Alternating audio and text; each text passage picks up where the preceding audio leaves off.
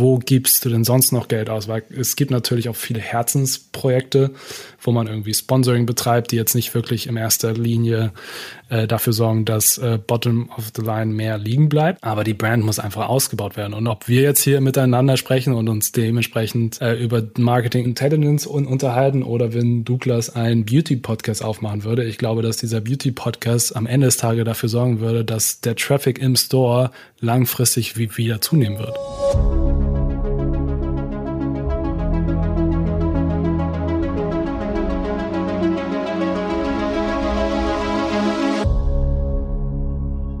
Mal auf Start Recording drücken hier. Also alles, was du jetzt sagst, ähm, genau, kann, kann rausgeschnitten werden. Aber trotzdem gegen dich verwendet, ja, genau. Ja, perfekt. Okay. ähm, ja, lass mal ganz lässig anfangen. Erzähl mir mal ganz kurz, wer ist eigentlich der Christopher Smith? Ja, wer ist eigentlich Christopher Smith? Das ist eine gute Frage. Ähm, Im Herzen eigentlich ein Nerd. Ähm, ich äh, habe früh angefangen mit der Liebe zu Technologie, habe noch damals äh, 2000er Jahren irgendwie meine eigenen PCs gebaut und das war damals nachher noch irgendwie Magie und oh, was kann er denn? Ähm, und habe mich früh eigentlich für diese technologische Ebene äh, interessiert und das Ganze dann übergeleitet auch ins digitale Marketing, aber auch nicht ganz geschuldet von der Arbeit äh, meines Vaters. Und ja, habe ähm, die Technologie Liebe mit der Marketingliebe und der Datenmathematikliebe irgendwie verbunden und habe mich dann in dieser Sphäre gefunden, wo ich irgendwie durch einen datenzentrierten Ansatz dementsprechend Mehrwert bieten kann, habe ich irgendwann gemerkt. Und ähm, die Frage nach, ja, was sagen denn die Daten, hat mich dann irgendwie weiterhin in diese Richtung geleitet, dass ich äh, heute das Thema Marketing Intelligence äh, gefunden habe und das so für mich platziert habe. Und ja, das jetzt so mit einer Leidenschaft vorantreiben kann, um alles, was ich bisher gemacht habe, zu verbinden. Okay, und wer sind wir, wenn du über wir sprichst? Stell mal ganz kurz vor, wo du arbeitest und äh, wer so dein Team ist. Ja, wir sind äh, Gant Ventures. Wir sind ein Team aus äh, Zürich. Äh, wir sitzen auch in München und in Hamburg. Und ähm, wir sind ein Team aus leidenschaftlichen Unternehmer, Marketeers, ähm, die ein Need entdeckt haben, wo einfach Aufklärungsbedarf ist. Was kann man heutzutage machen? Ähm, wie kann man digitale Umsatzkanäle aufbauen? Wie kann man äh, digitale Produkte skalieren? Wie muss man eigentlich heutzutage ein Team aufbauen?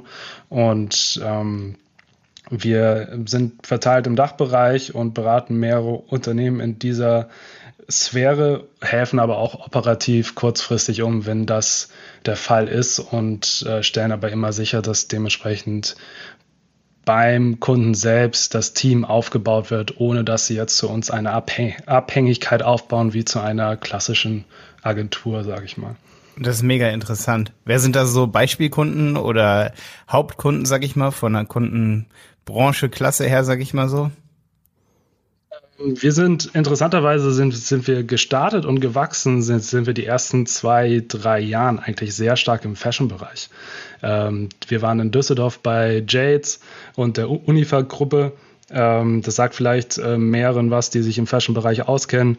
Äh, die Unifa-Gruppe war zum Beispiel ähm, die Fashion-Distribution, die damals als erstes Ed Hardy nach Deutschland gebracht hat.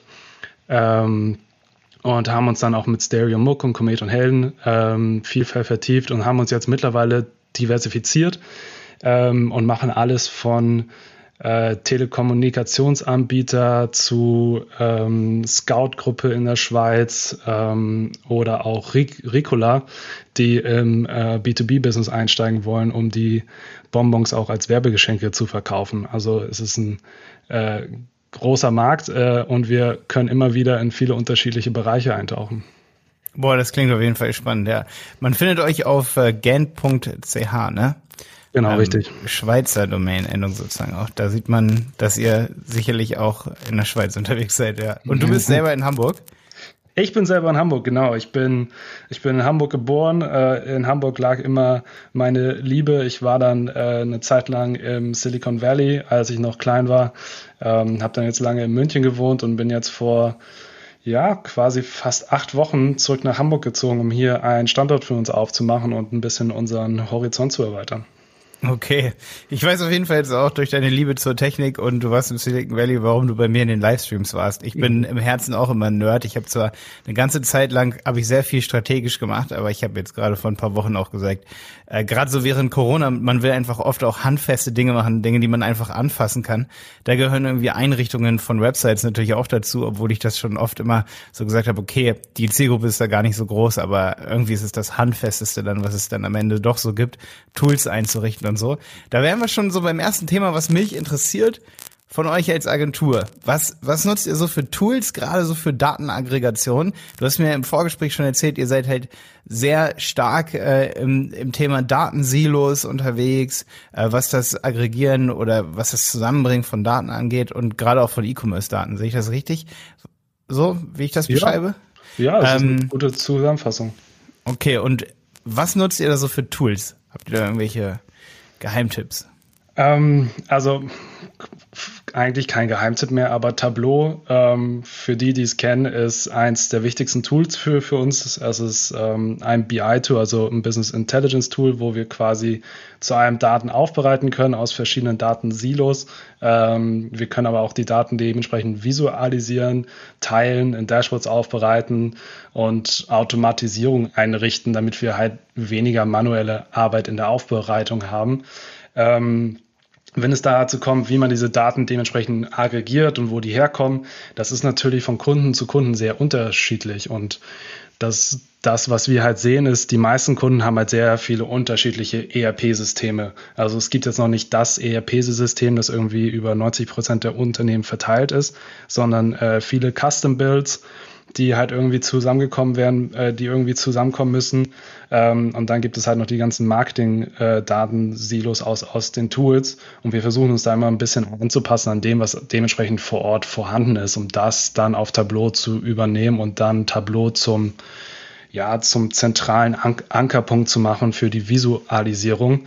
Ähm, und äh, da konnten wir mit, den, in, mit Tableau in den letzten fünf Jahren großes Sortiment an unterschiedlichen Ansichten und Dashboards kreieren, dass wir quasi eigentlich nur noch äh, Quellen austauschen müssen und die richtig so richtig sortieren und wir dann dementsprechend wieder die Antworten haben, die wir brauchen. Was sind da so Haupt-KPI, wenn man dann in so ein Tableau-Dashboard reinguckt, so? Nennen wir so ähm, die drei bis fünf Haupt, Hauptmesswerte, die ihr da so rauszieht. Also der größte Messwert ist für uns immer noch der, C, der CPO oder auch der CPA. Ähm, das ist äh, für uns immer an der, an der ersten Front, weil wir Unternehmer sind und wir müssen wissen, ob wir einfach dementsprechend mit einer Bestellung auch DB positiv unterwegs sind. Ähm, hinzu kommt natürlich, ähm, je, nach, je nach Use Case, aber wenn wir jetzt in einer Produktentwicklungsphase sind und wir uns darauf fokussieren, dass die Website besser konvertiert, schauen wir uns halt Sessions, Bounce Rate, Time on Page äh, an. Wenn wir uns jetzt aber mehr darauf fokussieren, dass ein Kanal wie ähm, Facebook durch unsere Optimierung äh, besser performt, äh, gucken wir uns natürlich da eher auf die Click-through-Rates, auf die entwickelten C CPCs durch neue Visuals. Ähm, es ist sehr unterschiedlich, aber wenn wir jetzt mal so ein Management Dashboard nehmen für, äh, für wöchentliches Reporting, dann ist da zu einem Marketing-Cost drauf, die Sessions der Woche, wie viele Bestellungen haben wir gemacht, was war der Umsatz, der, der daraus ähm, resultiert war und äh, was war der C CPO und das dann entweder in der Tabelle oder auch dementsprechend in unterschiedlichen ähm, Grafiken. Hm. Ähm, bedeutet, wenn der Kunde jetzt, sag ich mal, sein ERP-System hat, ein, eine, eine Facebook-Kampagne, eine Google Ads-Kampagne, ähm, dann kann ich sozusagen diese Daten alle zusammenbringen. Genau. Dann kannst du diese Daten alle zusammenbringen. Es ist aber ein gewisser Aufwand damit verbunden, dass diese Daten überhaupt erst zusammenkommen. Ähm, mhm.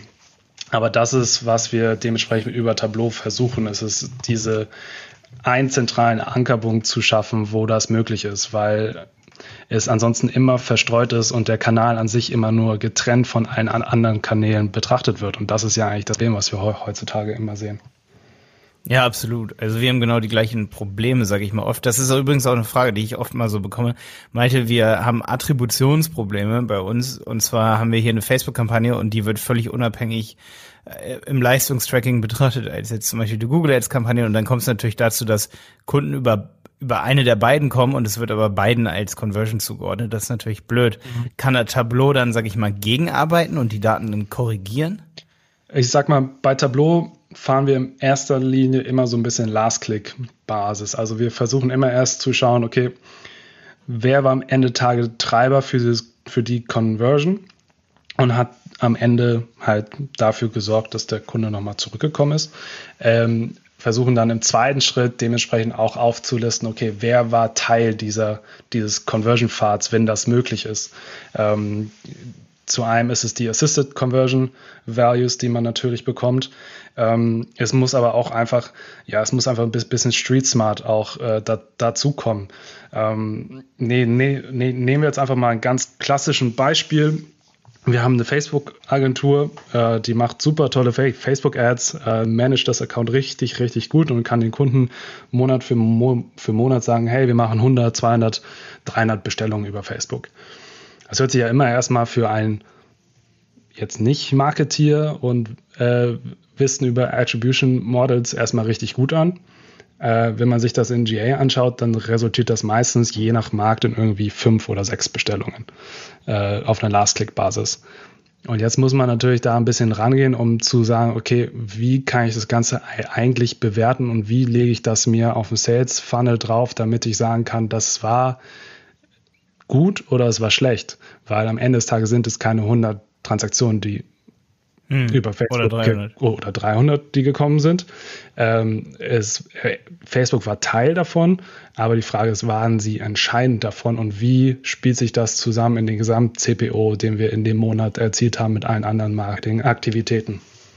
Ja, stimmt. Wenn man mal so drüber nachdenkt, die Korrelation, dass jemand kauft und Facebook hat und dort vielleicht die Facebook-Anzeige nicht gesehen hat, aber ausgespielt bekommen hat, die, die Korrelation ist ja relativ hoch. Der Use Case oder der, das Fallbeispiel, dass das wirklich so funktioniert, passiert. So, das muss einem klar sein, ne? Ja. Ähm, wie, wie macht Tableau das? Also haben die dann noch einen eigenen Tracking-Code dazu? Ziehen die sich dann einfach die Daten, welche Anzeigen wurden ausgespielt? Wie, wie geht das? Du, das macht nicht Tableau, das machen wir. okay. Ähm, also lass uns mal beim einfachen Case bleiben. Wir, wir, haben, ähm, wir haben einen Kunden, der hat sein ERP-System, der schaltet Google Ads, der schaltet noch Facebook Ads und dann mischen wir das irgendwie noch mit, mit Criteo. Ähm, die erste Aufgabe ist dementsprechend ähm, eine zentrale Tabelle zu bauen, die alle Informationen miteinander beinhaltet. Und dann fangen wir eigentlich erstmal damit an, okay, tracken wir eigentlich die ERP-Transaktions-ID auch in GA, weil das ist sehr, sehr wichtig, um das Ganze eigentlich machen zu können, weil wenn wir das nicht machen, dann können wir eigentlich überhaupt nicht nachvollziehen, was diese Bestellung am Ende des Tages uns gebracht hat. Weil ähm, der Kunde kann ja bei GA bestellen, aber kann dann am Ende des Tages äh, die Bestellung stornieren oder äh, war nicht zahlungsfähig oder ähm, hat die Bestellung sofort wieder retourniert. Ähm, das sind natürlich alles Faktoren, die man irgendwie beachten muss und das ist der, der erste Clou, den wir nachgehen. Und wenn wir, wenn wir diese Verbindung herstellen können, dann können wir auch die Verbindung her herstellen, okay, wenn wir diese Bestellung erreicht haben, über welchen Kanal ist diese Bestellung auf einer Elastic-Basis gekommen. Und über GA können wir dann den Source Medium hinzufügen. Und wenn der Source Medium dementsprechend Facebook Paid ist, dann können wir die Datenbanken verknüpfen anhand der, der, des, des Datums und des Source Mediums. Okay, über welche Kampagne ist er gekommen, äh, was hatten wir für Kosten über diese Kampagne, was war die Click-through-Rate und, und, und, und, und. Also die Tiefe ist dann irgendwann dir freigelassen, wie tief du gehen willst. Aber die Bestell-ID ist der, das, das Zentrum, das du brauchst zwischen deinem ERP und deinem GA, um überhaupt in diese, in diese Welt eintauchen zu können. Was ist GA? Meinst du Google Analytics? Oder? Google Analytics, ja. Okay, alles klar. Für alle, die jetzt, sage ich mal, sonst genau vielleicht nicht folgen können. Ja. Ähm, wie sieht das aus mit so Drittanbieter-Werbeplattformen wie Criteo?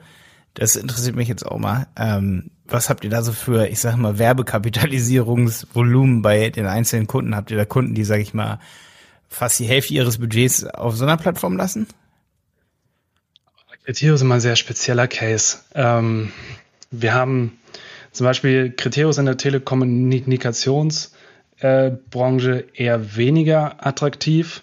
ähm, da wir einfach einen sehr, sehr langen Sales-Funnel haben. Also von dem Tag, ich suche mir einen neuen Internetanbieter zu, ich buche mir einen neuen Internetanbieter, gehen in der, gehen mittlerweile irgendwie 160 Tage ähm, rein.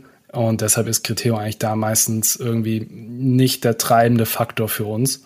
Ähm, wenn wir jetzt aber im, im, im klassischen ähm, Transaktionsbusiness unterwegs sind, wo es, ich sehe ein Produkt, ich will es kaufen, ich klicke drauf und es, es wird zu mir geschickt, dann ist Criteo immer schon ein größerer Anteil und kann im Endeffekt auch je nach Markt, also ob wir jetzt in, Deutsch, in Deutschland oder in, in, in den Staaten auch unterwegs sind und, oder in der Schweiz, ähm, können sie auch für einen höheren Umsatzvolumen sorgen. Aber das kommt zum größten Teil bei Criteo auf deine Creative Experience drauf an.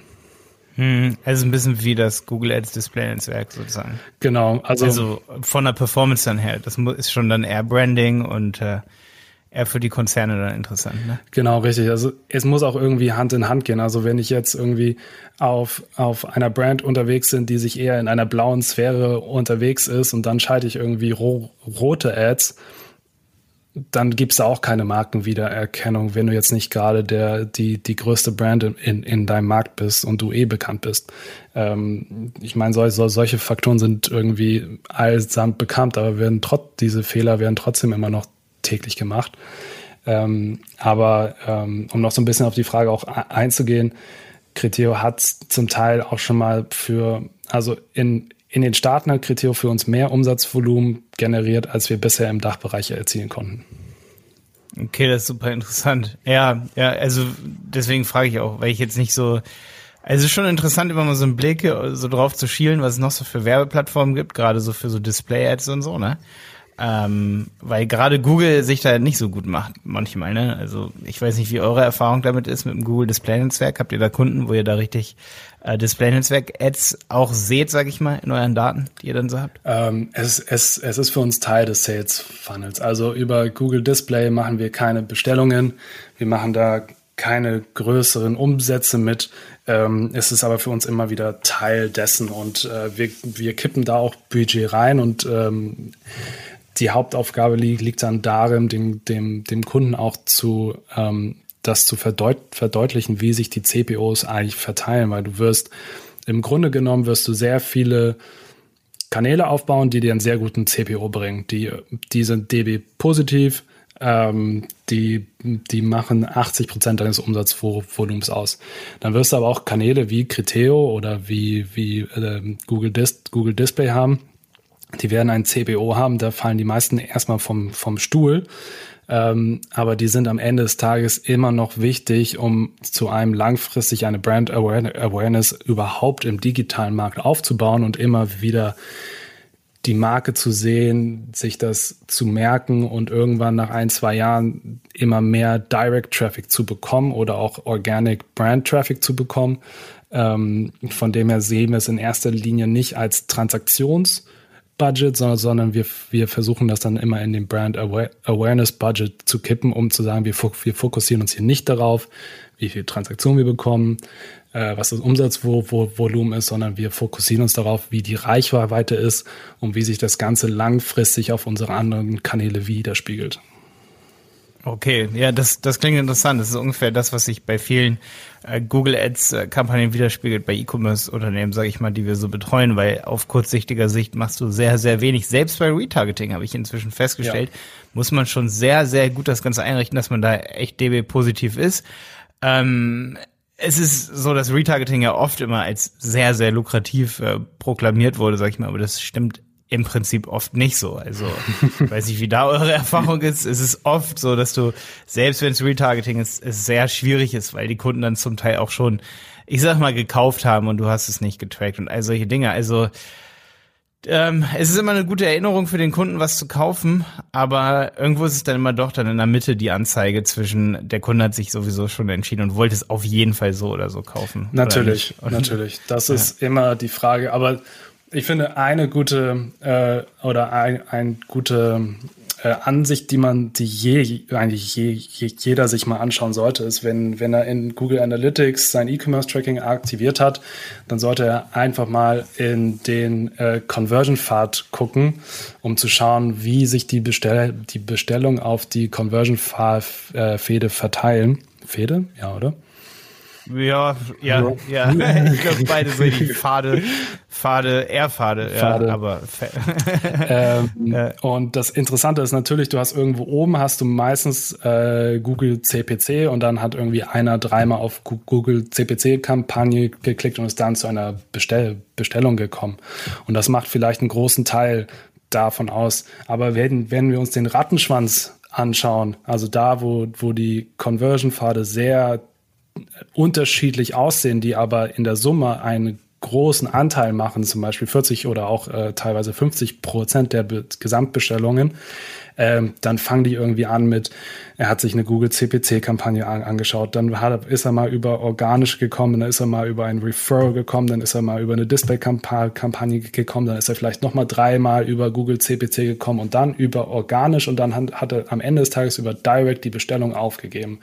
Und wenn man sich dann mal vor Augen führt, äh, wie kompliziert das eigentlich geworden ist. Also wie vor, vor allem wir Deutschen, wir lieben es ja zu vergleichen, ähm, wie lang dieser Pfad geworden ist über die Kanäle, dann sieht man erstmal, wie viele Kanäle man eigentlich selbst abgreifen muss, um an jeder Stelle einfach dort zu sein. Und Display Marketing gehört am Ende des Tages dazu. Und auch wenn es wahrscheinlich auch zu einer Bestellung gekommen wäre ohne, dann ist es wichtig für alle anderen, die es dementsprechend nicht gemacht hätten.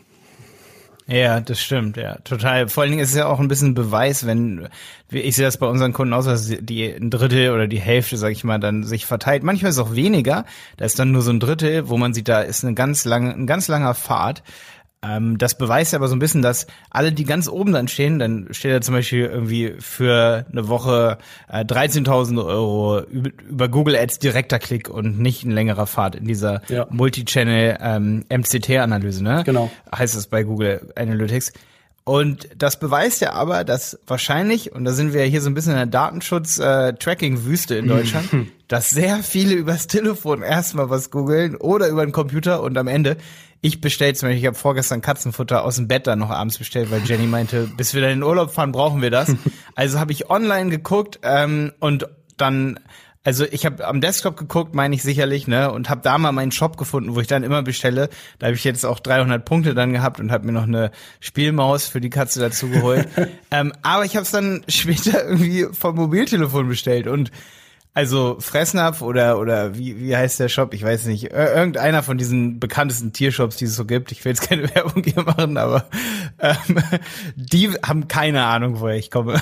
Wahrscheinlich. Es sei denn, eventuell, wenn sie dann jetzt ein gutes ERP-System haben, können sie dann meine mobilen Daten natürlich doch ver äh, verknüpfen mit meiner ersten äh, Session, wo ich ein Nutzerkonto gemacht habe, was ich aber auch bezweifle, dass ich da das Nutzerkonto gemacht habe. also es ist schon echt schwierig geworden, so, ne? Daher, es ist wirklich schwierig, ja. Ja, ich habe gerade heute Morgen wieder gesehen in der Website Boosting so, dass es das ist ziemlich interessant, ähm, da, da, dass Mobile so krass gestiegen ist, bis 60 Prozent erstmal hoch. Jetzt ist also der der Anteil der Suchanfragen und und der der Nutzung, ne?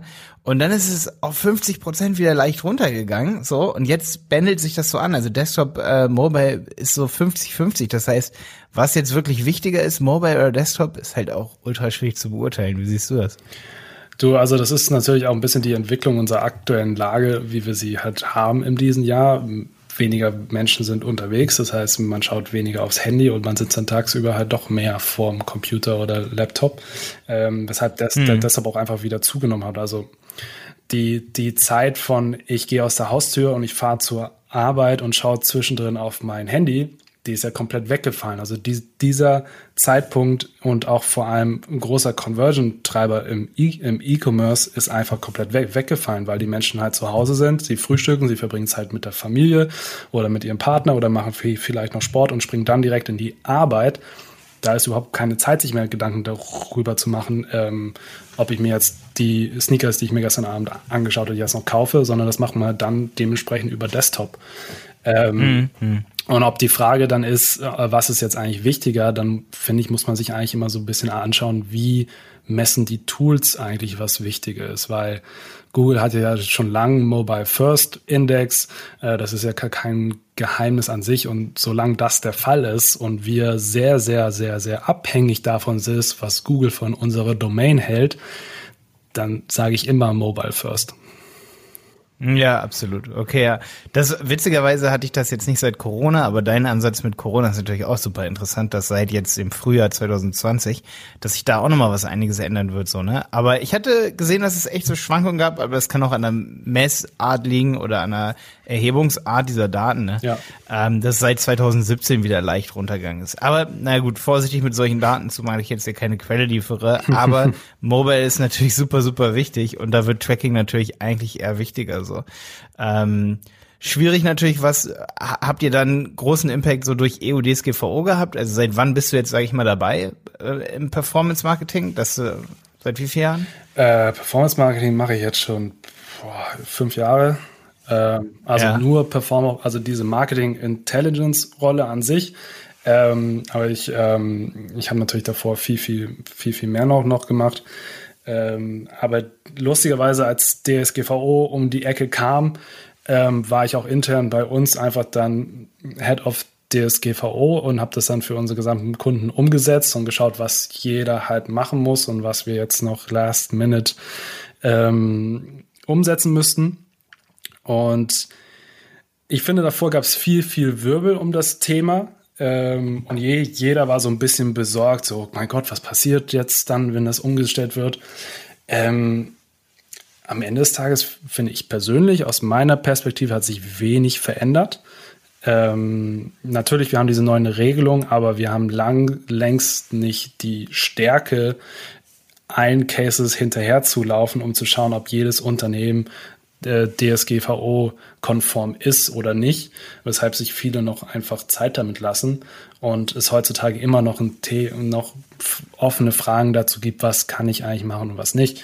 Ähm, aber für uns als Marketing Intelligence Spezialisten hat sich daran eigentlich wenig verändert, weil wir immer nicht mit personenbezogenen Daten arbeiten, sondern wir arbeiten ja einfach mit, mit transaktionellen Daten, die jetzt nicht zu einer Person bezogen sind, sondern die einfach nur uns sagen, hey, hier hat Person X eine Bestellung gemacht, okay, wie gut war die und was haben wir dafür ausgegeben? Ja, das stimmt. Das ist ja auch so ein bisschen die Basis. Ich meine, es wird natürlich interessanter, wenn man dann die Werbung ausspielen will, was ihr ja nicht unbedingt macht, ne? Ihr messt ja nur. also da wird's dem es ist ein Teil von dem, was wir machen. Ähm, yeah. Also es ist halt, es ist ein wichtiger Bestandteil, um das umsetzen zu können, was wir am Ende des Tages machen. Also wir haben auch klassische Agenturaufgaben, wo wir dementsprechend einfach nur Facebook-Ads, Google-Ads, Criteo-Ads und, und, und machen. Ähm, wir aber immer in, auch wenn wir das anfangen, gehen wir in einen Prozess, wo wir mit dem Kunden nach einer Person suchen, die ein Fit sein kann, um das langfristig fortzuführen, was wir dann aufgebaut haben. Und dementsprechend, wir machen das immer kurzfristig und wir, wir, wir wollen das nicht lange an uns binden. Aber um den Job gut machen zu können, brauchen wir die Daten, um auch zu wissen, wie wir das Budget überhaupt verteilen können und auf welchen Kampagnen geben wir eigentlich viel zu viel Geld aus. Und ähm, es gibt eigentlich immer diese eine Regel, solange eine Kampagne äh, DB positiv läuft, li limitier sie nicht mit deinem Budget. Also wenn jetzt wenn ich jetzt sage, okay, ich habe irgendwie nur 10.000, ähm, also nur ist auch schon viel Geld, ähm, nur 10.000 für Google Ads, äh, du läufst aber DB positiv auf einer Kampagne und du limitierst dich durch das Budget, dann macht dein Budget auf, weil jede Bestellung, die du mehr durch diese Kampagne reinbekommst, ist am Ende des Tages immer für dich DB positiv und macht dir Geld. Okay, das, das heißt, okay. Das heißt, du sagst nach oben skalieren bei DB positiv und am Ende gewinnst du dadurch Kunden auch. Genau, also, also klar, du hast das Display an sich, das ist ein schwieriger Kanal, du musst dich dort einfach ähm, limitieren in deinem Budget. Ähm, wenn du jetzt aber Google Ads Search Kampagnen schaltest, dann ist dein Risiko ja sehr gering, weil du zahlst ja nur dein CPC, also wenn eine Person klickt. Ähm, und wenn du einen kann, eine Kampagne da drin hast, die ein die äh, sehr gut performt, äh, die aber am Ende des Monats dann irgendwie am äh, Marketing-Budget-Limit gekommen ist und dir fehlen fünf Tage, dann musst du da mehr Budget platzieren, um dir diese Bestellung nicht zu ver verlieren, weil das sind die wichtigsten Bestellungen, die du machen kannst. Okay. Du hast eben gesagt, ähm, ihr wollt den Kunden nicht lange an euch binden. Wie macht ihr das dann als Agentur? Also seid ihr da generell immer wieder auf Neukunden aus oder, oder wie läuft das bei euch? Ähm, das ist eine gute, gute Frage. Ähm, natürlich, also lang an uns binden, das ähm, muss man in zwei Perspektiven sehen. Also wir wollen ihn, wir wollen unser, unser Wissen nicht zurückhalten, um den Kunden zu bremsen ähm, und er nicht wachsen kann. Also unser Ziel ist, dass der Kunde an sich von, von innen heraus wachsen kann und wir sind einfach der Enabler dafür und übergeben unser Wissen in das Unternehmen. Ähm, das heißt, da, ähm, da versuchen wir halt keine, ja, keine Bindung zu bauen und dass sie immer wieder zu uns kommen müssen, wenn es jetzt auch noch in zwei Jahren heißt, wie mache ich jetzt eigentlich eine richtige Google Ads Search Kontostruktur. Das muss irgendwann selbst vom Unternehmen auch übernommen werden kann. Wo wir uns natürlich lange binden, ist dementsprechend in der Beziehung zum Kunden. Also wir, es gibt immer ein, ein Entry Point, äh, den es gibt, weil am Ende des Tages äh, funktioniert das Marketing-Team gerade nicht so oder es sind einfach off, off, offene Fragen, wie man allgemein das Unternehmen skalieren kann. Äh, sollte man äh, neues Business dazu kaufen, weil das bereits sehr gut im E-Commerce-Bereich ist, aber das äh, eigene Unternehmen eigentlich noch keinen Fuß darin gefasst hat. Äh, also auch sehr un unternehmerische Themen, ähm, wo wir dann als erstes eigentlich ein Marketing-Audit oder auch ein Audit an sich machen, weil wir können keine Empfehlungen aussprechen, ähm, mal was gemacht werden muss, wenn wir das Unternehmen, die Vorgänge, die Ziele nicht verstehen. Und wenn wir das ver verstanden haben und wieder uns das in Ruhe auch angeschaut haben, können wir eine Empfehlung aussprechen, was in den nächsten ein, zwei Jahren ge gemacht werden muss und können dann auch kurzfristig oder auch für einen längeren Zeitraum, wenn notwendig, ähm, Agenturleistung anbieten, zu sagen, okay, wir sehen, du hast jetzt nicht äh, die Rollen bei dir im Team, die zum Beispiel Google Ads, Facebook, und Produktentwicklung machen können. Wir können diese drei Themen besetzen und jetzt schnell angehen und schauen, dass wir da einfach in den sechsten Gang hochschalten können.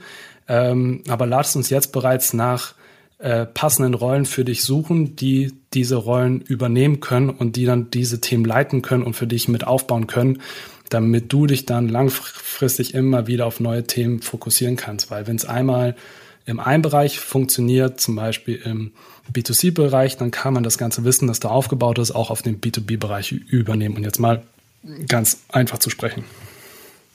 Okay. Und ähm, ich, da habe ich dich überhaupt drüber gefunden. Ich habe einen Blogbeitrag von dir gesehen ähm, zum Thema Mitarbeiter in, in E-Commerce-Unternehmen. Ja.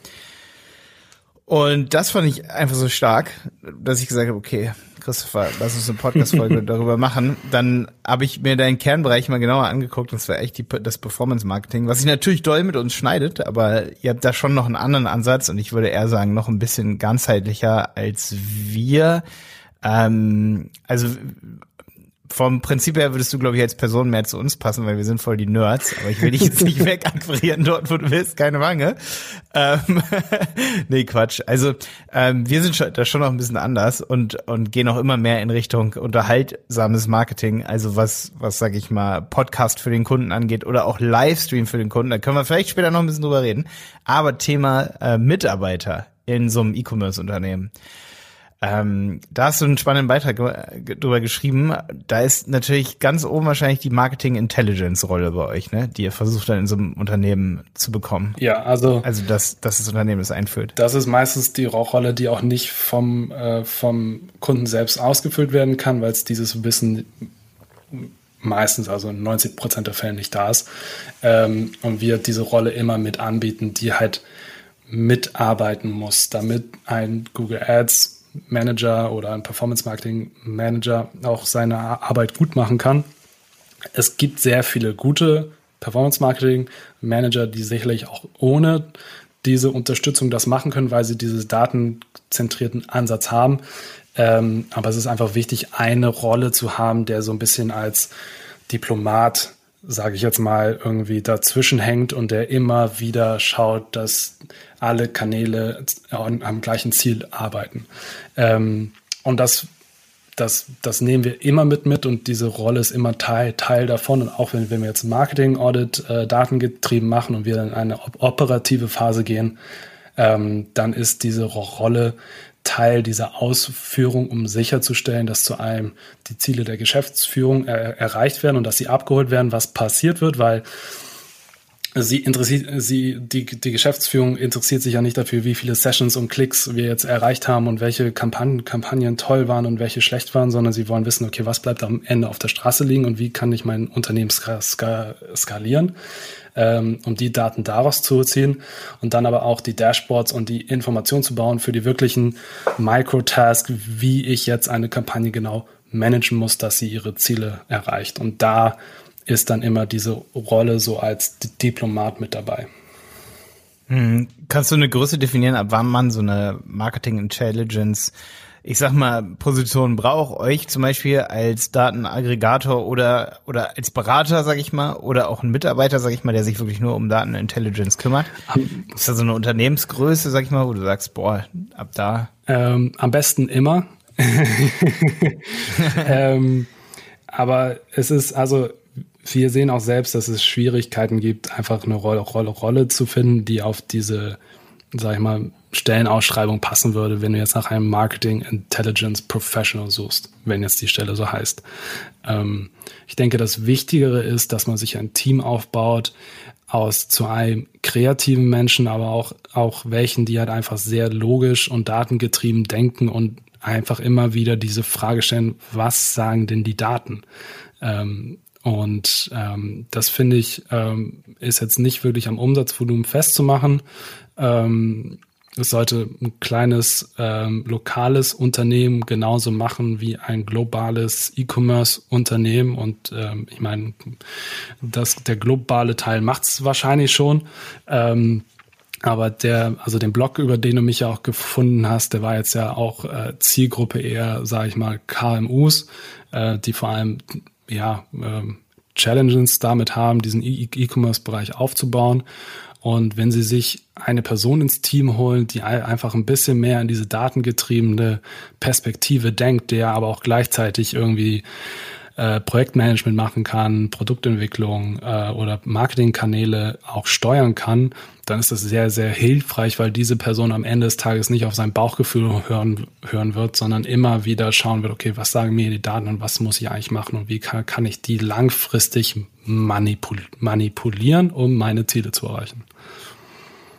Okay, und ähm, wann lohnt es sich dann so ein Unternehmen wie euch mit dazu zu holen, wenn man schon alle Kanäle abgedeckt hat oder also oder wenn man jetzt zum Beispiel einen Kanal erfolgreich fährt, wie zum Beispiel nur Google Ads, äh, dann braucht man erstmal weitere Kanäle oder seid ihr dann auch ab der Kanaleinführung sozusagen mit dabei, dass ihr sagt, okay, komm, wir versuchen das jetzt zusammen zu machen? Ähm, also, es, also es gibt den Use Case, wo halt bisher sehr, sehr wenig gemacht wurde, also eigentlich quasi null in äh, Digital Marketing investiert wurde. Äh, es gibt keine Datentransparenz und dann gehen wir halt, dann gehen wir rein, räumen das gemeinsam mit dem Kunden auf, bauen das langfrist, langfristig mit ihm auf und bauen diesen Mark Marketing-Mix zusammen.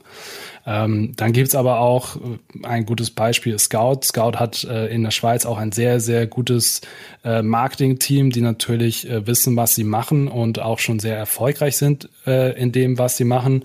Und da geht's dann darum, um, um über diese Marketing Intelligence Rolle auch zu erkennen, okay, wo sind denn jetzt noch die Knackpunkte? Also von den 95 Prozent oder 99 Prozent, die du jetzt schon erreicht hast, wie können wir noch diese Ebene weiter pushen, indem wir einfach data smart handeln und in die richtigen Kanäle investieren oder neue Kanäle hin, hinzuführen oder äh, Content Marketing aufbauen und und und. Ich meine, die Möglichkeiten, was man heutzutage machen kann, Podcast, äh, Livestream, de, dem ist ja keine Grenzen mehr gesetzt. Hm, hm.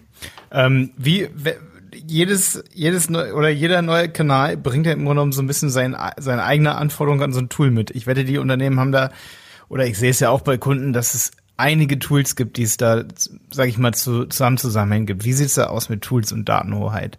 Sag ich mal, hat man da manchmal, weil es einfach so viele Tools gibt, kommt man da manchmal an seine Grenzen? Äh, ich würde lügen, wenn ich äh, Nein sagen würde. ähm, ja, es ist halt, jedes Tool befüllt einen Zweck und dieser Zweck und das, was von diesem Tool gemacht wird, wird irgendwo auf der Welt in irgendeinem Server oder in einer Cloud, was am Ende des Tages auch nur ein Server ist, aber gespeichert. Ähm, aber keine dieser Sachen sind miteinander verbunden. Und der andere trackt die Daten so und der andere trackt sie so. Und bei dem einen Tool kannst du dir einen CSV-Export machen oder du kannst auch, wenn du Glück hast, eine API-Schnittstelle bauen. Ähm, und bei den anderen ist es so untransparent, dass du dir manchmal auch die Daten manuell rausschreiben musst, um überhaupt irgendwelche Daten zu bekommen. Und da ist es dann schon irgendwie frustrierend zu denken, okay, wir mittlerweile jetzt Ende 2020, dass es noch Tools gibt, die so untransparent mit ihren Daten umgehen, dass man da wirklich keine Anbindung dazu finden kann. Ähm, und bei einer, bei einer bestimmten Größe an unterschied unterschiedlichen Tools sagen wir auch oftmals dann, okay, dann lass uns erstmal auf die Tools fokussieren, die jetzt Umsatztreiber sind und dann im zweiten Schritt, wenn wir diesen Bereich optimiert haben, dann in eine tiefere Materie gehen, um zu schauen, wie wir jetzt langfristig diese Tools in, in, in, der, in den Gesamtportfolio mit einbinden können, weil ansonsten geht zu viel Arbeit drauf, sich auf die Kanäle zu stürzen, die am Ende des Tages vielleicht für ein oder zwei Prozent erstmal nur verantwortlich sind. Hm. Ja, ist ja auch schwierig, gerade mit neuen Kanälen, wie zum Beispiel, wenn TikTok, TikTok ist dazu gekommen und das ist ein interessanter Werbe, ich sag mal, wäre eine interessante Plattform für viele, viele E-Commerce-Unternehmen ja. auch. Ähm, obwohl die meisten es vielleicht noch nicht so auf dem Radar haben, aber ist es definitiv. Und so ist es auch mit Podcasting. Bei Podcasting sehe ich es genauso. Deswegen, ich bin schon total gespannt. Ich glaube, der einzige Podcast auch, der es wirklich mit Sponsoring hinbekommt in Deutschland und sich um das Sponsoring von, ich sag mal, eher so ähm, businessgetriebenen Podcast äh, kümmert, ist eben Podstars, also von, vom OMR-Podcast ja. sozusagen der Ableger.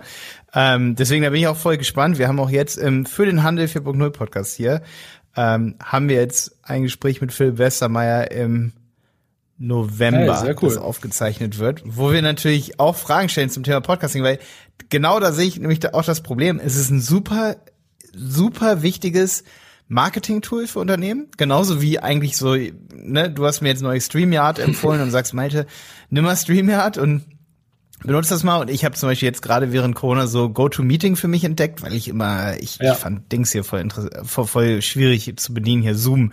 Boah, da wusste ich nicht, wo ich hingucken soll und auch so dieses eCam Live und so. Und jetzt habe ich aber ein Tool gefunden, Go-To-Meeting, benutze das und mache halt diese äh, Meetings so, ne? Und ich habe schon zu ganz vielen E-Commerce-Kunden von uns auch gesagt, ich so, wenn ihr wüsstet, wenn ihr die Daten nur hättet, die euch das zeigen, dass sich das lohnt, dann würdet ihr es viel mehr machen. Aber das Blöde ist, dass die meisten Toolanbieter eben da mit dem Tracking, wie das jetzt bei GoToMeeting ist, weiß ich nicht. Aber ich wette, viel mehr E-Commerce-Anbieter würden für ihre ganzen Kunden wenn sie die Daten hätten schon vorher, würden sie Livestreams machen zum Thema, wenn du jetzt zum Beispiel Douglas bist, machst du einen Livestream zum Thema neueste Produkte. Und das muss ja nicht mal heftig, also es muss schon vorbereitet werden, aber nicht so heftig, dass es jetzt so ist wie so ein fetter ja. Blogartikel. Das reicht ja, wenn dann ähm, Produktmanager dann sitzt und die Produkte vorstellt. Also das, da, die, die, die Fans werden da dadurch unglaublich abgeholt. Das Problem ist immer nur, dass die Daten vorher nicht da sind, die Performance-Daten einfach, dass das Unternehmen sieht, boah, das lohnt sich jetzt. Ja. Oder auch im Bereich Podcasting. Ich weiß nicht, habt ihr schon mal einen Podcast zum Beispiel an so ein System mit angeschlossen? Also so Podcast-Daten? Nein, äh, noch nicht, ähm, muss ich ehrlich sagen. Äh, geht wahrscheinlich nicht. Noch, es geht noch nicht den Fall, ähm, dass ein Kunde Podcast gemacht hat und wir dadurch irgendwie tracken müssen, okay, was, was, was bringt uns die, dieser Podcast? Aber das, ähm, oder die Herausforderung, die du gerade schilderst, das erinnert mich so ein bisschen an das Gespräch eigentlich, ähm, wieso sollte ich in Fernsehwerbung heutzutage noch investieren? Weil das ja am Ende des Tages sehr schwierig zu tracken ist. Ähm, viele Cracks wissen auch, wie es geht, dass du halt dementsprechend, okay, schaust zu den Zeiten, wann es äh, rauskommt, dass du das matcht mit deinem Traffic auf der Website und dann spielst du es mal nur in Hamburg aus und dann mal nur in München, ähm, um auch da zu tracken. Also das geht schon irgendwie so ein bisschen, dass man ein Gefühl dafür bekommt, aber das, also die Herausforderung hört sich sehr ähnlich an. Ähm, ja, absolut. Ja. Ich hatte da neulich gerade, ich höre ab und zu mal da natürlich auch in OMR-Podcast rein. Jetzt jede Folge schaffe ich echt nicht bei dem, was die droppen, aber neulich auch im Gespräch Knossi und Philipp Westermeier. Und Knossi ist ja so König des Internets bei Twitch, ja. ne? Und der sieht nur, boah, da kommen eine Million Leute in Livestream und gucken vielleicht eine Minute zu. Und das ist super viel und das ist auch super wichtig. Und das ist auch eine Werbemaschinerie hoch 20, ne?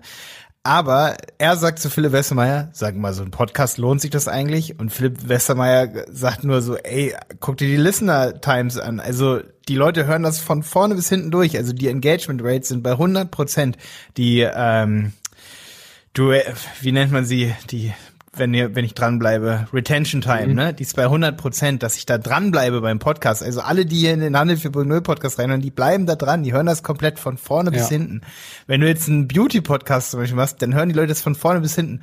Und wir haben da keine Daten drüber. Das ist doch der absolute Das ist der absolute Marketing-Übergag des 21. Jahrhunderts. Ja, ja das stimmt. Ja. Aber ja, es ist, also es, es ist halt natürlich lohnt sich das überhaupt. Das für die, für die meisten erstmal die Frage, kann ich damit überhaupt Geld verdienen oder kann, kann ich damit mein, äh, mein Business skalieren? Das ist natürlich immer untransparent im ersten Blick, aber ähm, ob ich jetzt irgendwie ähm, 15.000 Euro in die Hand nehme, um dafür auf einem Messestand äh, äh, im B2C-Bereich irgendwie unterwegs zu sein, oder ob ich mal 15.000 in die Hand nehme und einen wirklich professionellen Podcast aufsetze und wöchentlich neue Folgen raushau, um zu schauen, wie das sich langfristig auf meine Brand auswirkt. Ähm, ja, das, der, ich, ich, ich finde, der Vergleich sollte dann dargestellt werden. Wo gibst du denn sonst noch Geld aus? Weil es gibt natürlich auch viele Herzensprojekte, wo man irgendwie Sponsoring betreibt, die jetzt nicht wirklich in erster Linie äh, dafür sorgen, dass äh, Bottom of the Line mehr liegen bleibt. Aber die Brand muss einfach ausgebaut werden. Und ob, ob, äh, ob wir jetzt hier miteinander sprechen und uns dementsprechend äh, über Marketing Intel Intelligence un unterhalten oder wenn Douglas einen Beauty-Podcast aufmachen würde, ich glaube, dass dieser Beauty-Podcast am Ende des Tages dafür sorgen würde, dass der Traffic im Store langfristig wie wieder zunehmen wird. Ja, absolut. Und der Kunde informierter ist und weiß, was für Produkte gibt. Genau. Okay, cool. Ey, das war eine gute Stelle, die an Anfang dieser Folge kleine, kleine Shownote kann noch drin bleiben, die Shownote für Tom. Also ja, absolut. Hast du gut zusammengefasst. Ähm, super interessant. Ähm, was benutzt ihr noch so für Tools? Bei euch vielleicht auch intern. So, so ein kleiner, jetzt zur Abrundung dieser Folge nochmal so ein kleiner Insight-Tipp, so als ihr als Agentur so. Was benutzt ihr für ein Projektmanagement-Tool? Uh, schwieriges Thema. ja, das muss ich dich jetzt aber fragen, weil ich habe euch jetzt schon als Wettbewerber ja quasi mit in den Podcast reingeholt. Das musst du mir beantworten. Ganz wichtig, bevor wir die Frage beantworten, ähm, äh, vielleicht das Thema Wettbewerb an sich. Also ähm, äh, ich meine, was, was, was ihr macht und was wir machen, ist an sich sehr ähnlich. Ähm, wir haben am Ende des Tages gleiche Ziele, ähm, aber äh, vielleicht das nochmal zu verdeutlichen, auch also jede Agentur, weil jede Agentur, die irgendwas im Marketingbereich macht oder Google Ads macht oder äh, irgendwas im, im, im Creative-Bereich macht, äh, sehen wir für uns eher als, als ähm, Mitspieler, den wir dazu holen können, weil das auch Bereiche sind, die wir halt oftmals nicht, wir können, wir können jetzt nicht auf Schlag irgendwie sagen, okay, wir holen jetzt zehn Performance-Marketeers dazu, die jetzt hier für den Kunden äh, ein äh, riesengroßes Budget managen. Ähm, von dem her mhm. ist es auch für uns wichtig, einfach diese Beziehung aufzubauen. Ne? Also zu, zu wissen, okay, wer kann uns da draußen dabei unterstützen, das umzusetzen, weil am e-, Ende des Tages wird nie einer alle Antworten haben, sondern wir müssen schauen, dass wir unser Wissen, das auf unterschiedlichen Dienstleistern und, und, und Unternehmen verteilt ist, irgendwie zusammenbringen, um diese Digitalisierung, um jetzt mal als größeres Thema zu sehen, in Deutschland voranzutreiben, weil es ist jetzt ja nichts Neues mehr. Also. ja, deswegen, da sind wir auch, da sind wir auch bei einem guten Punkt. Also, wer sich dafür interessiert, was äh, Christopher und sein Team machen, schaut mal auf gant.ch und wenn ihr dann eine Kontaktanfrage stellt, dann habt ihr extra eine Unterseite eingerichtet, Handel 40 gent.ch slash handel 40. Genau, handel 40. Ähm, ähm, könnt ihr da auch mit mir direkt einfach einen Termin vereinbaren. Also mein Kalender ist da frei für jeden verfügbar und kann eine halbe Stunde blocken und äh, wir springen dann auf den Google Meet. Ähm, und können uns dann einfach über ja, deine Fragen unterhalten oder ob du äh, irgendwas besprechen willst oder ein Thema, was du neuestens gehört hast. Äh, wir freuen uns über jeden Kontakt, den wir darüber machen können. Ähm, und ja, da verlinke ich dann auch nochmal auf diesen Pod Podcast, aber du hast bereits bestimmt bis hierhin bereits gehört. ja, absolut. Also mich würde es freuen, wenn ihr diese URL benutzt, weil dann wissen wir, ähm, wer sich, sage ich mal, von euch auch dafür interessiert für Interviews wie mit dem Christopher. Und vor allen Dingen wissen wir dann auch, sage ich mal, wer, ja, wer, wer dann von uns sag ich mal, zu Christopher gekommen ist und, und wie sich so eine Podcast-Folge hier, sag ich mal, auswirkt auf unsere Marketing-Performance. Da freuen wir uns natürlich mega, wenn du diesen Link benutzt. Ähm, wir packen ihn natürlich auch nochmal hier unter diese Episode. Also wenn ihr euch für Gant interessiert und ich finde, es ist auch für unsere Kunden sicherlich, also da sehe ich euch auch nicht als, als, als Wettbewerber in dem Sinne. Sicherlich haben wir die gleichen Ziele, aber das machen wir zum Beispiel nicht, dass wir da, dafür bräuchtest du halt auch noch mal fünf mehr Leute oder eigentlich ein ganzes Team und das sind wir dann einfach nicht, dass du noch mal über die gesamten Kanäle versuchst, das Ganze zusammenzufassen. Natürlich komme ich auch ins Überlegen, dass ich sage, boah, wir müssen auch mehr mit Tableau und so weiter arbeiten, aber wir haben halt auch weitere Punkte bei uns ja. als die Berater, die wir ausarbeiten wollen. Also welcher Punkt ist dann für uns wichtiger und wir sehen da halt eher das kreativere genau. Marketing noch bei uns und das wirklich zu vermischen mit äh, PPC ähm, das ist dann eher die Richtung, die wir nicht verlieren wollen und die würden wir verlieren, wenn wir, wenn wir dazu, ja, genau. Aber sag niemals nie. Vielleicht benutzen wir auch irgendwann Tableau. Tableau kann, kann, kann ich nur jedem empfehlen, sich mal da ein bisschen Zeit mit zu, zu nehmen. Es gibt auch eine kostenlose Version, also äh, Desktop kann man, glaube glaub ich, die Version kann man 14 Tage mal kostenlos testen. Ähm, und die haben native Anbindung zu Google Analytics, zu Google Ads, äh, zu Amazon-Servern, zu ähm, Google Data Studio und, und, und. Und ähm, selbst so eine Native-Anbindung zu GA kann schon dabei helfen, einfach sich die Daten rauszuziehen und dann damit rumzuspielen, okay, welche Custom Measurements kann ich mir jetzt denn eigentlich anhand der Daten, die mir GA gibt, berechnen, die mir GA so an sich nicht in ihrem Tool gibt. Und das ist dann auch schon mal interessant. Mhm. Ähm. Ich weiß, wir waren bei Projektmanagement-Tools, ja. da wollte ich dich noch ausfragen, aber Hast du, hast du noch so, so ganz kurz den Wettbewerb von Tableau? Wen gibt es da noch so? Äh, du, also, es ist ganz, ganz klassisch. Also Power BI ist, glaube ich, das Tool, was da äh, am meisten daneben ge gestellt wird. Äh, ich finde, dass man, man muss auch keine weiteren Tools eigentlich nennen. Also diese zwei Tools sind äh, maßgeblich im Markt und äh, wer Power BI kennt, der wird sich auch sehr gut mit von Microsoft. Genau, wer, wer Power BI kennt, wird sich auch sehr gut mit Tableau zurechtfinden. Ähm, am Ende des Tages werden die, die Berechnungen ein bisschen anders geschrieben, ähm, aber es sind zwei sehr gute BI-Tools und ob du jetzt das eine oder das andere benutzt, wird dich jetzt nicht daran hindern, das gleiche Ziel zu er erreichen. Also ähm, du solltest unabhängig vom Tool immer die gleichen Ziele erreichen können. Okay, cool. Ähm, jetzt noch für alle Agenturen, die jetzt hören. Was benutzt ihr so für Tools? Ähm, also intern benutzen wir Slack äh, für die Kommunikation, äh, zu einem für die Pro Projekte, äh, aber auch mit den Kunden an sich. Also wir, wir, haben, wir haben quasi immer ein internen Pro Projektchat und dann haben wir einen Channel, der, wo die Kunden dazu eingeladen werden, auch mit, mit uns sich auszutauschen, wo man dementsprechend mal schnell, schnell auf einen äh, Slack-Call gehen kann oder auch mal eine schnelle Frage stellen kann, bevor man jetzt wieder eine E-Mail anfängt mit Hallo Chris, ich hoffe dir geht's gut, ich hatte da noch mal eine Frage, sondern einfach schnell, präzise Fragen, Antwort.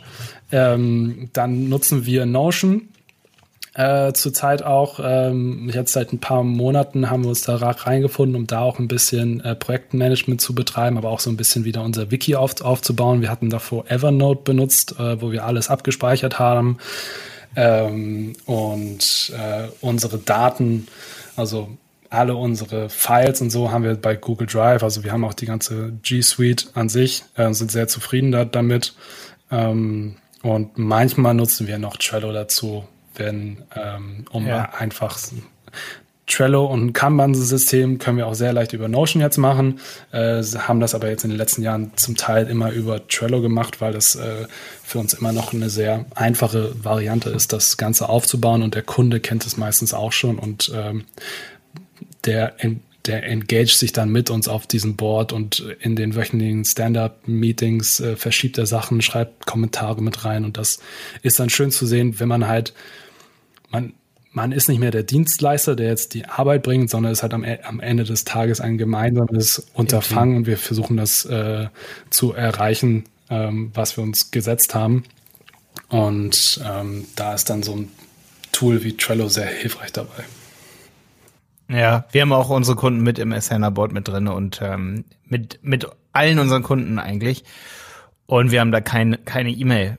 Kommunikationsprobleme ja. mehr. Gar nichts. Null. Also ich verstehe Leute nicht, die sagen, mein E-Mail-Postfach ist voll. Alles, was ich per E-Mail bekomme, lässt sich eine Woche nach hinten schieben, weil es nicht von einem Kunden von uns ist. Ja. Das ist so. Und das ist dann mehr so, sag ich mal, Website-Piloten vielleicht eine Kündigung, aber da sind wir so kulant, dass wenn ich das einen Tag nach Kündigungsding sehe, dann wird es natürlich, oder ne, ja. sowas mache, sowas geht bei uns an eine andere E-Mail-Adresse sowieso, aber alles, was ich persönlich bekomme, sind irgendwelche Fragen zu YouTube äh, das lässt sich zwei, drei Tage aufschieben, ne? aber Kundenkommunikation musst du in ein Tool verlagern.